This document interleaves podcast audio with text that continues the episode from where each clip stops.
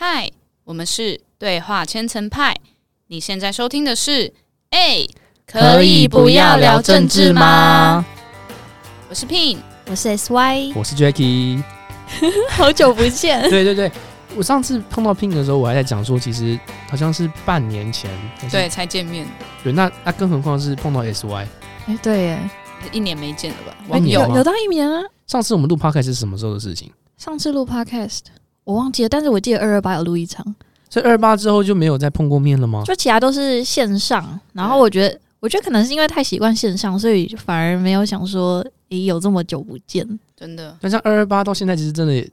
九个月嘞，很恐怖。转眼间，二零二一年就要过去了。不，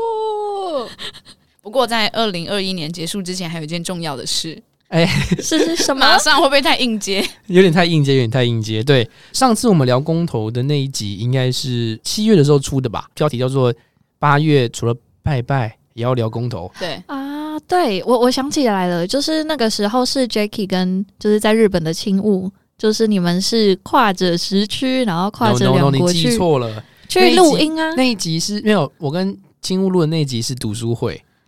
不是公投。公投是我跟 Pin。怎么办？怎么办？啊！被抓包！大家真的是太久没有见面了，然后很多东西都有点生疏了。那这次其实也是一个很很棒的机缘，是我们这次就接到了 Social Studio 的邀请，然后我们在他们的录音室里面录音。然后这应该是我跟我不知道是不是 SY，但是一定不是 Pin 的第一次。我我第一次来，哎，好了，其实不是，但是这个形式的事就是四个麦克风，然后很专业，然后又一些那个音效，我觉得很好玩。像这样子。录音室我是第一次来，还有一个小的 DJ 台，有没有？灯光美，气氛佳。对啊，然后听到自己的那个嗓音，觉得自己真的蛮有魅力的。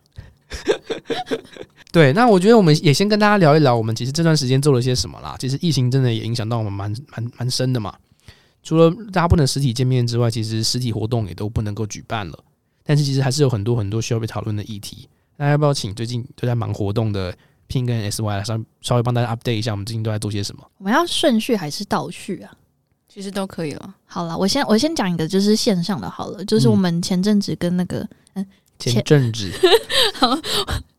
就是那个前阵子有跟那个台湾民主实验室，然后一起办活动，在线上的话，我们讨论的是假讯息，然后那一场的话就是。呃，有些东西是就是我来设计，我就觉得哇，好好玩呢。之前的话都是以志工身份来参加嘛，然后现在有越做越多，然后终于做到一场活动，很难得在疫情期间，然后还有这样子的机会，然后跟大家一起办活动，然后还蛮有意义的。然后参与者们他们其实也还蛮乐在其中。嗯，那这就是近期我们有办的这两场的假讯息工作坊的线上活动。对，这次的工作坊我记得叫做“讯息是假的，关心是真的”。反过来。啊，没关系啊，都我总不是讲说讯息是真的，关心是假的。Oh no，关心是真的，讯息是假的。对对对对对。然后我觉得蛮特别，就是因为这也是因为疫情期间就是只能办线上活动，所以也是我们第一次办线上工作坊，然后是用 Gather Town，就是疫情期间大家开始熟悉的一个平台。然后呃之后的话也会因为疫情现在比较趋缓一点，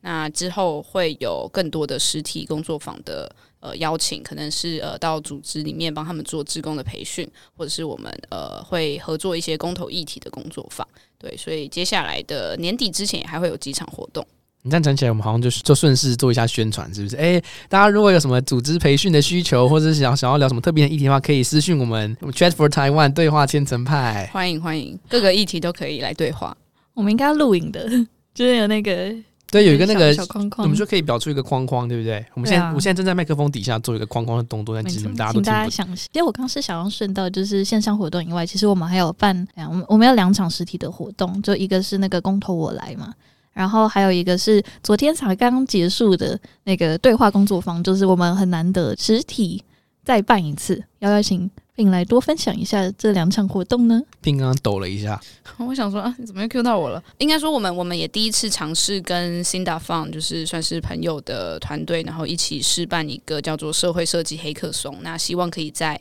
公投一二一八公投以前，让想要为公投做一点事情的人聚在一起。然后想说我们可以做哪些东西？对，那那时候就想说，嗯，要怎么让更多人知道一二一八有公投，并且愿意去呃研究或者是跟别人开始对话。对，所以有了这个社会设计黑客松。所以活动有什么好分享的吗？我觉得应该也是很久以来第一次的实体工作坊嘛，对不对？是啦，超过一年了吧？算是今年的第一次实体工作，呃，有种就是又重新复出的感觉。然后我觉得其实呃做对话这件事，实体面对面其实跟线上的的的感觉还是差蛮多的啦。就是如果不是疫情的关系，我们真的还是蛮希望可以到各地啊，或者是到不同的领域去跟人去做互动。嗯，五月份是本土疫情爆发的时候嘛，那其实大家不管是工作的形态或者是会议的方式，其实都改成线上居多。因为千层派一直以来都希望大家在生活中实体进行对话，因为疫情的关系，所以导致大家可能还是又回到一个就是用网络啊，用又是用社群软体。我觉得那个对话碰到的问题，就还是跟实体碰到的问题不太一样。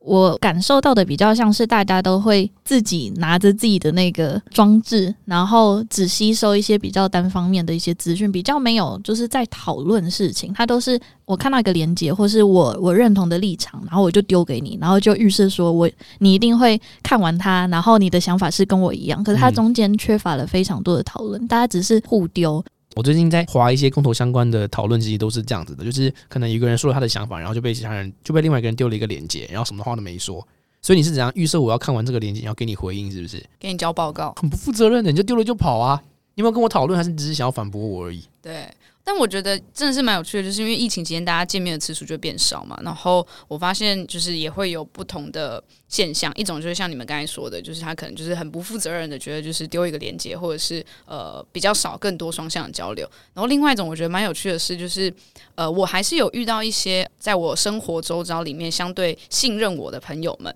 那他们就发现有一些公投的争议啊，或者是有一些新闻时事，然后他们在他们的心中觉得我我是比较有在发我这些讯息的人，所以他们会私讯问我，然后我觉得有趣的是，就是即使已经这样子蛮主动积极，会愿意为了这些想要了解这些事情而私讯问我的人，我们也很难在线上有太多的来回，就顶多个来回个十则讯息以内，然后那个就会结束了。因为我觉得就可能你在线上，就是你那专注力也不会到太太多，所以他可能又去忙别的事，那下下一次回来，其实那个话题又断掉了。对，我就觉得这件事也蛮可惜。虽然我已经很感谢，就是很很开心那个人愿意积极主动的敲我，然后我们一起来讨论这件事，但也很容易就是不了了之。我觉得跟那个疫情期间，就是大家生活形态改变也有关系。因为现在都太仰赖线上了，所以讯息是爆炸的，或是很多事情都是用线上数位的方式去解决。那所以就是它会有个疲乏感。就是可能以前如果是实体上班啊，或是怎么样，那线线上的这些讯息，它可能就是一个抒发的管道，所以他就会愿意跟你多聊一些政治相关的东西。可是当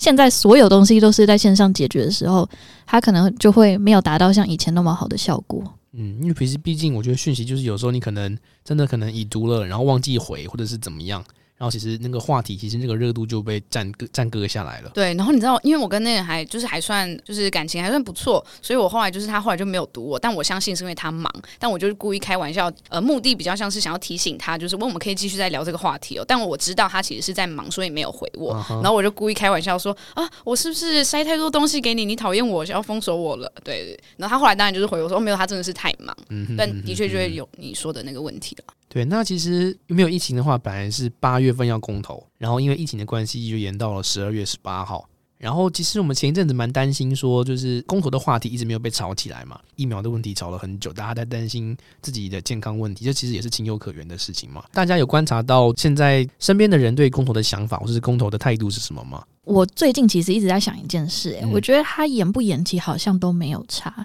因为大家都会有一个那个 last minute 的心态，会觉得说，哦，还有一些时间，那其实就算现在是三十四天好了，他他也没有到。那么的急迫，他可能也是两个礼拜前。然后还有另外一点是，题目很早就出来了，然后看不太懂。然后或者是你看了，你有一些答案，可是不管你怎么选，它好像就是只有这两个选项。有些讨论被延伸到很多地方，那你到底需不需要这么多的时间，或者是你到底需要多少时间来做好这个准备？我觉得好像它就算是现在被炒起来的，好像都还来得及。就是我比较乐观一点了。我我听到的反而是两个不同的东西。第一个是就是不管有没有提早准备，其实大家都会 last minute。换句话说，就是并不是。是只剩三十四天，而是还有三十四天。没错，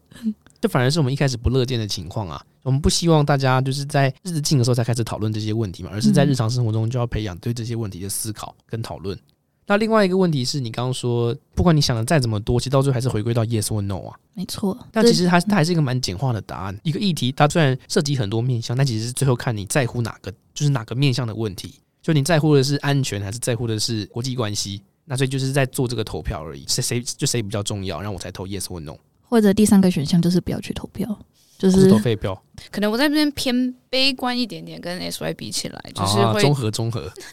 就是会觉得其实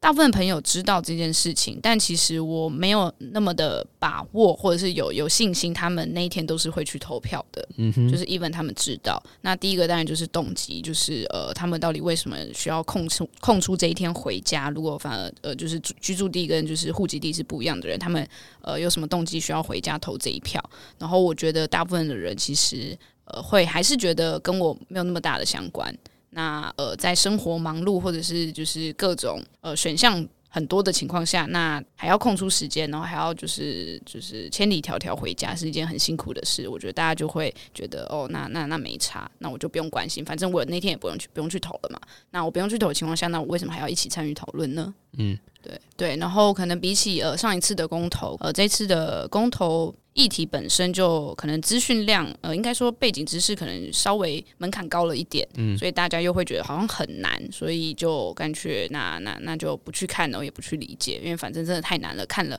不知道要花几百个小时才看得懂的的感觉。今天一个讨论的主轴其实也是希望说可以帮大家做一些公投议题的最新更新。因为其实上次录音到现在，其实真的发生了很多事情嘛。然后现在各党各派其实也开始大家纷纷亮票了，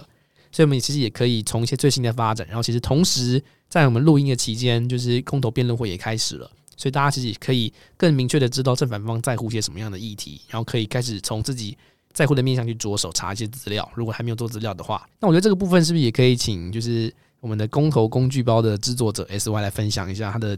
我们看主文的时候，会很强烈的感受到说，哎、他们在说什么，或是有一些专有名词，到底是不是民众可以去解决的事情？那我们其实要做的，其实就只有四点，就是我们要理解，就是公投的一些诉求嘛，就是还有它的背景，然后跟它的过去跟现况，还有有没有公投以外的可能，就是他提出的解决方案。那其实有更好的做法，然后我们是可以一起去讨论的。很多事情它不是一次选完，一次大考结束就没了，而其实就是希望可以用一个就是纲要性的方式，帮大家整理出这个看起来很复杂的公投案，然后帮助你去思考说你需要从哪些方面去着手思考这个问题。就这次公投案，其实确实跟上次十个案子比起来，我觉得专业度真的提高很多。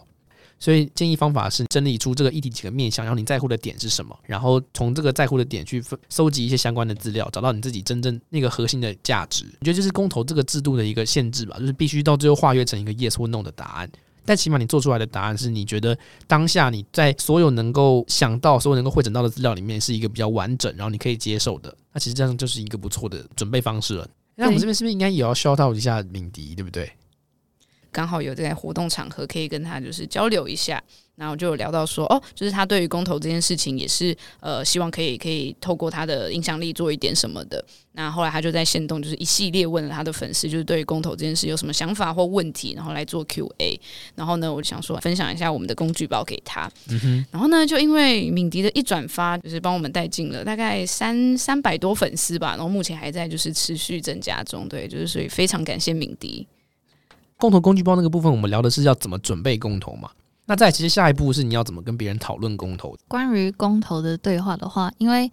我比较常接触的人好了，其实还是家人。然后我们家其实是蛮开放的，然后又可能是因为我的个性，所以我是会冲到每个成员，然后就说：“哎、你知道要公投吗？”就是我会渐进式，我就是你知不知道这件事情，然后就会大家就会有不一样的反应，然后或者是有时候我会讲一些关于时事的关键字，然后就看谁会回头，或是谁有反应这样子，然后。对啊，所以渐进式的话，就是会先问他们说知不知道这件事，然后跟他说哦知道公投，那我下一个问题可能就会说，那你知道有几个题目？就也不会先直接切到题目本身，然后他可能说不知道，然后或是哦我只知道有几个，那再帮他补其他就是他没有想到的那一些，然后我们再去针对他比较有兴趣的那个，然后来深入讨论。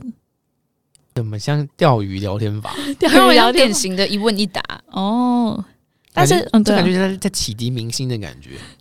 就我我很明示啊，就是我就是明着来就说，哎、我们来讨论一下，就是交换一下想法吧。然后可能也是因为我们家从小就是比较能够聊这一些，然后或者是我记得我很小的时候，我爸还会问我说行政院长是谁？这一种，哇哦、所以这一问一答是遗传下来的，不是我开头的哦。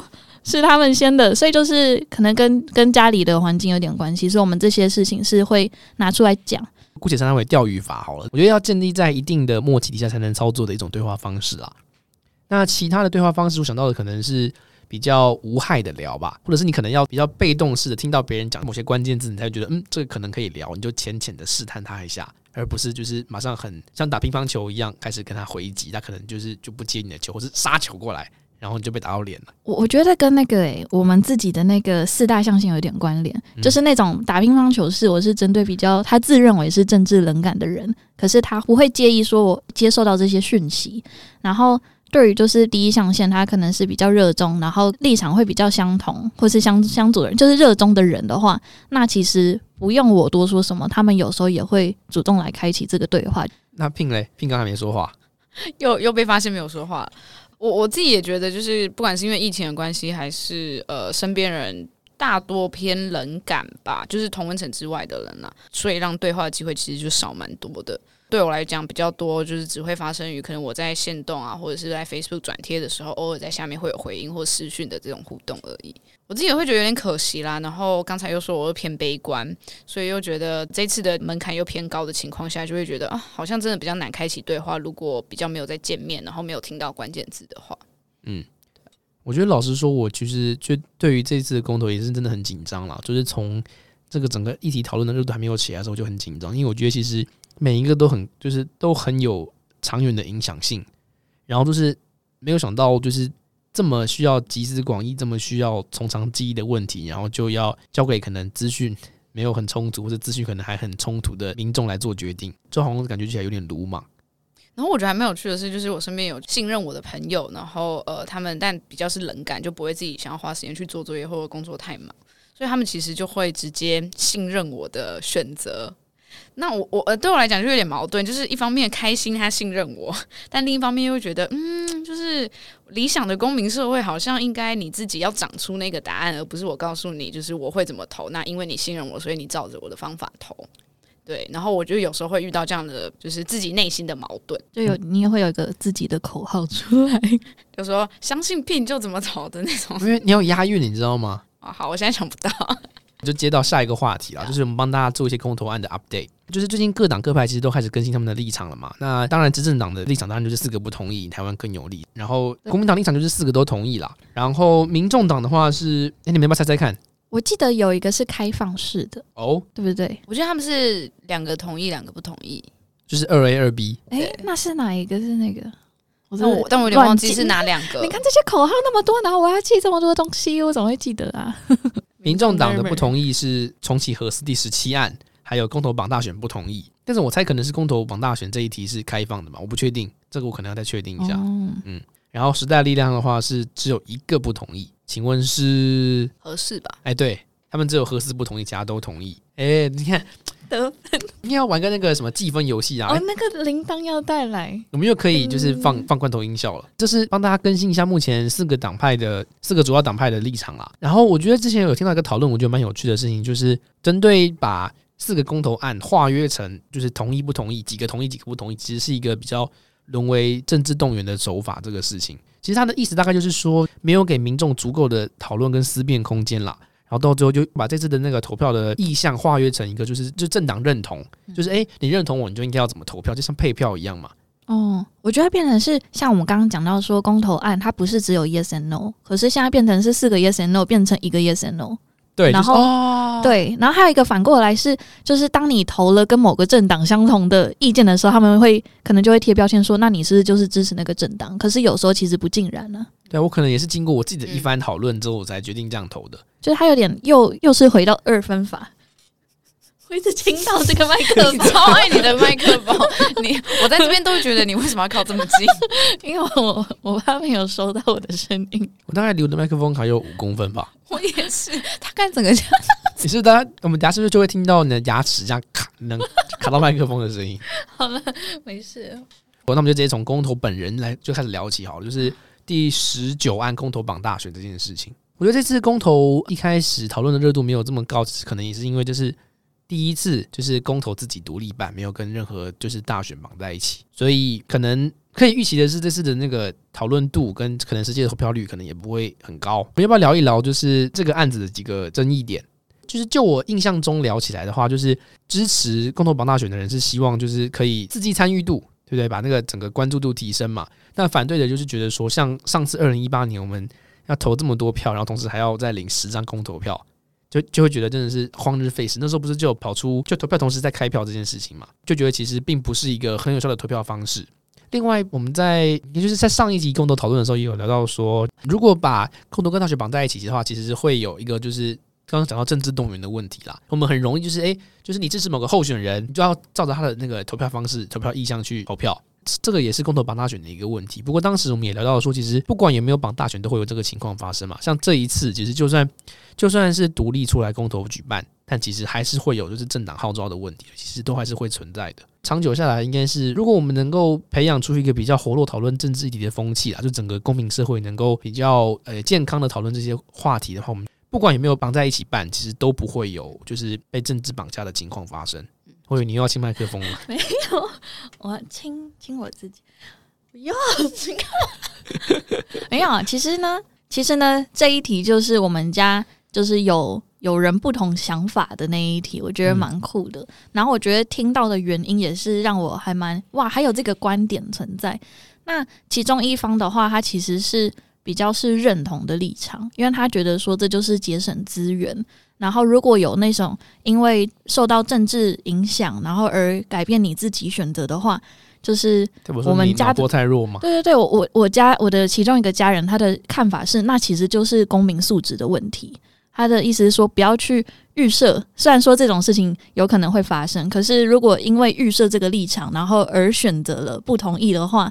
那他其实就是没有考量到说，呃，其他社会资源的这个问题，就是他比较建立在于说，呃，他相信人是人性本善，然后大家应该都要就是好好的做好自己的功课，所以他的想法是，如果有发生比较不好的状况的话，那其实就是自己的问题，就他不会去想到说，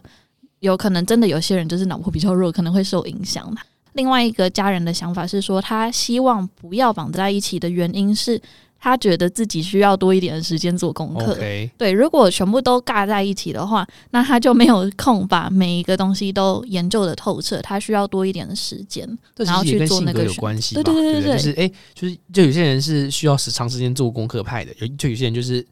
马上就可以做好决定的，就觉得怎么还要这么久？可以，我就我已经可以投啦。哎，好像是我刚刚说的，没有啦。所以我觉得还蛮看人的性格，然后跟。他是以自己的角度出发，然后还是他还有想到说社会可能除了投票这件事，他可能还有很多的影响因素在。但是我觉得，当今天听到比较主流的说法以外的那些观点的时候，我会觉得蛮特别的，因为就是这些小小可能没有被听到的声音，反而是他们要不要选择同意或不同意的关键点。如果公投跟大选分开办，那其实确实会有比较多就是那个呃费用的问题。啊，但是我觉得反过来，公投榜大选另外一个问题，其实就是造成选务人员工作量非常非常大。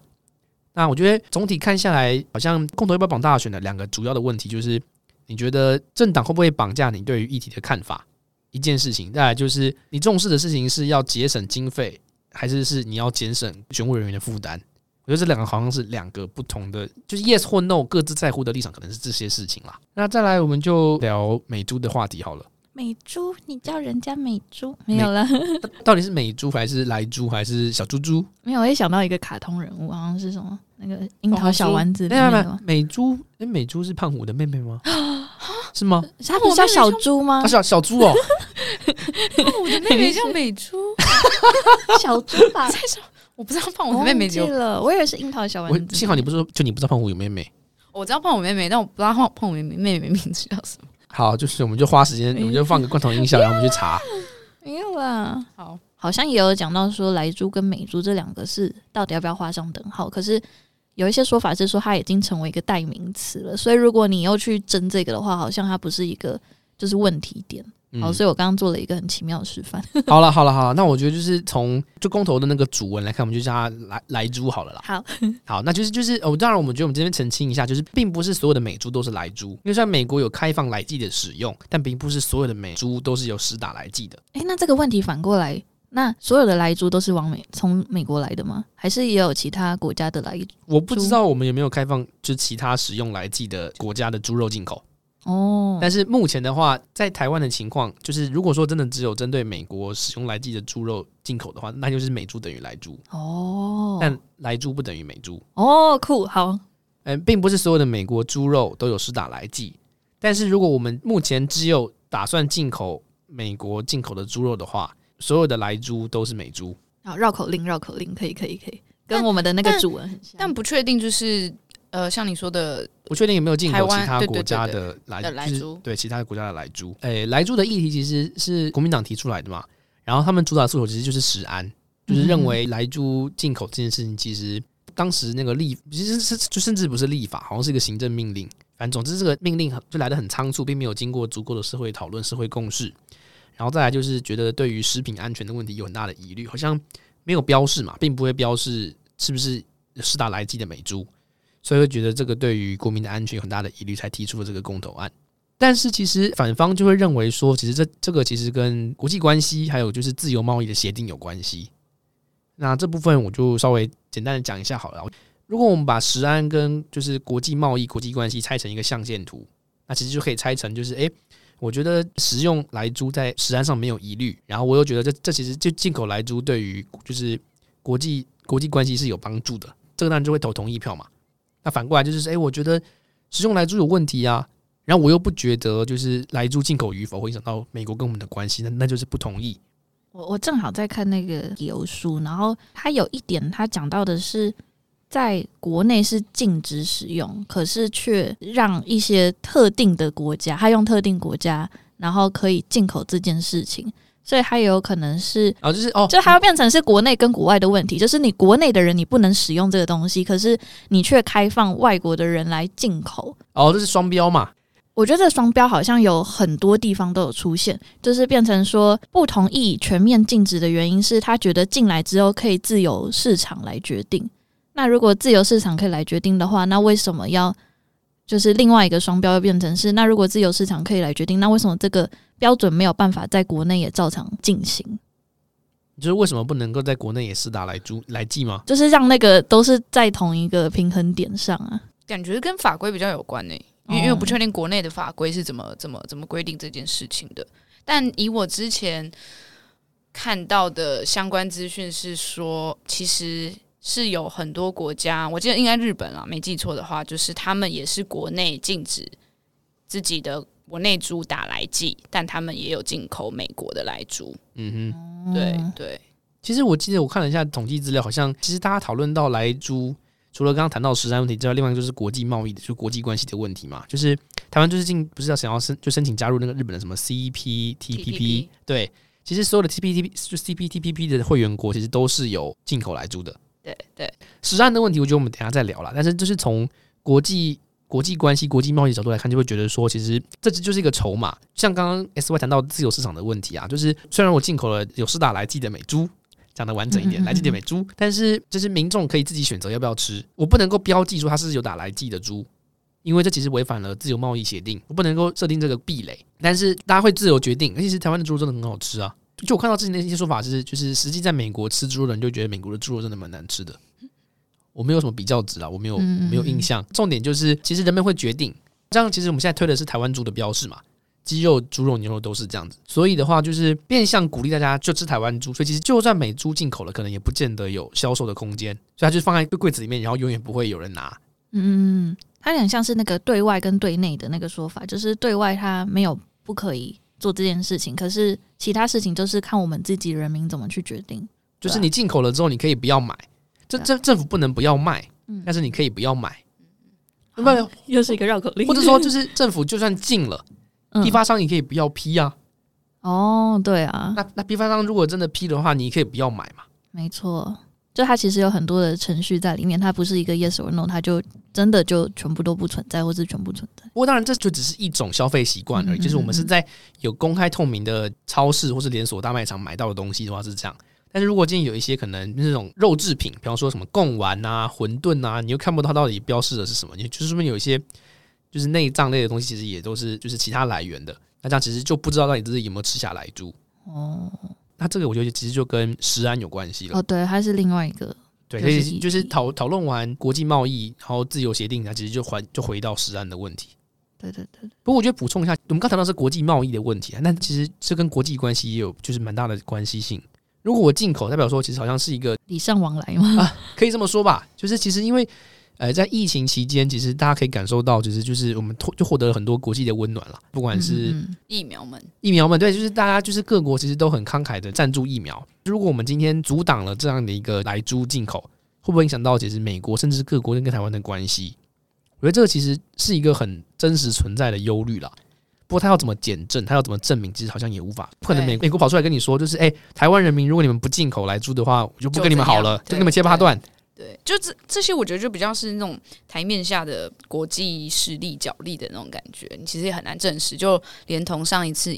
二零一八的那个公投，就是对，就是核实，对核实这件事情，那我们跟日本的关系好像的确有在部分事情上有受这这件事情的影响。嗯对，但但你的确也很难就是画一个等式去去证实了。哎、我们的日本好朋友青木嘛，我记得他是住在核灾区域范围，就是他们就是他好像是吃核食的嘛，他好像他好像是会吃到核食的。我们在那边猜测不，要扣 out，要扣 out。我记得他有提到这件事情啊，我记得就是说那就是哎、我都在那边吃这个了，那你们就为什么不进口？对，这些就是食安问题啦，就是到底这个来剂的含量是不是对人体有害，或是嗯多少就是多少量会对人体有害，这其实是众说纷纭的。反对方当然会说，呃，其实这个可能一就你一天要吃到六十公斤才会有问题，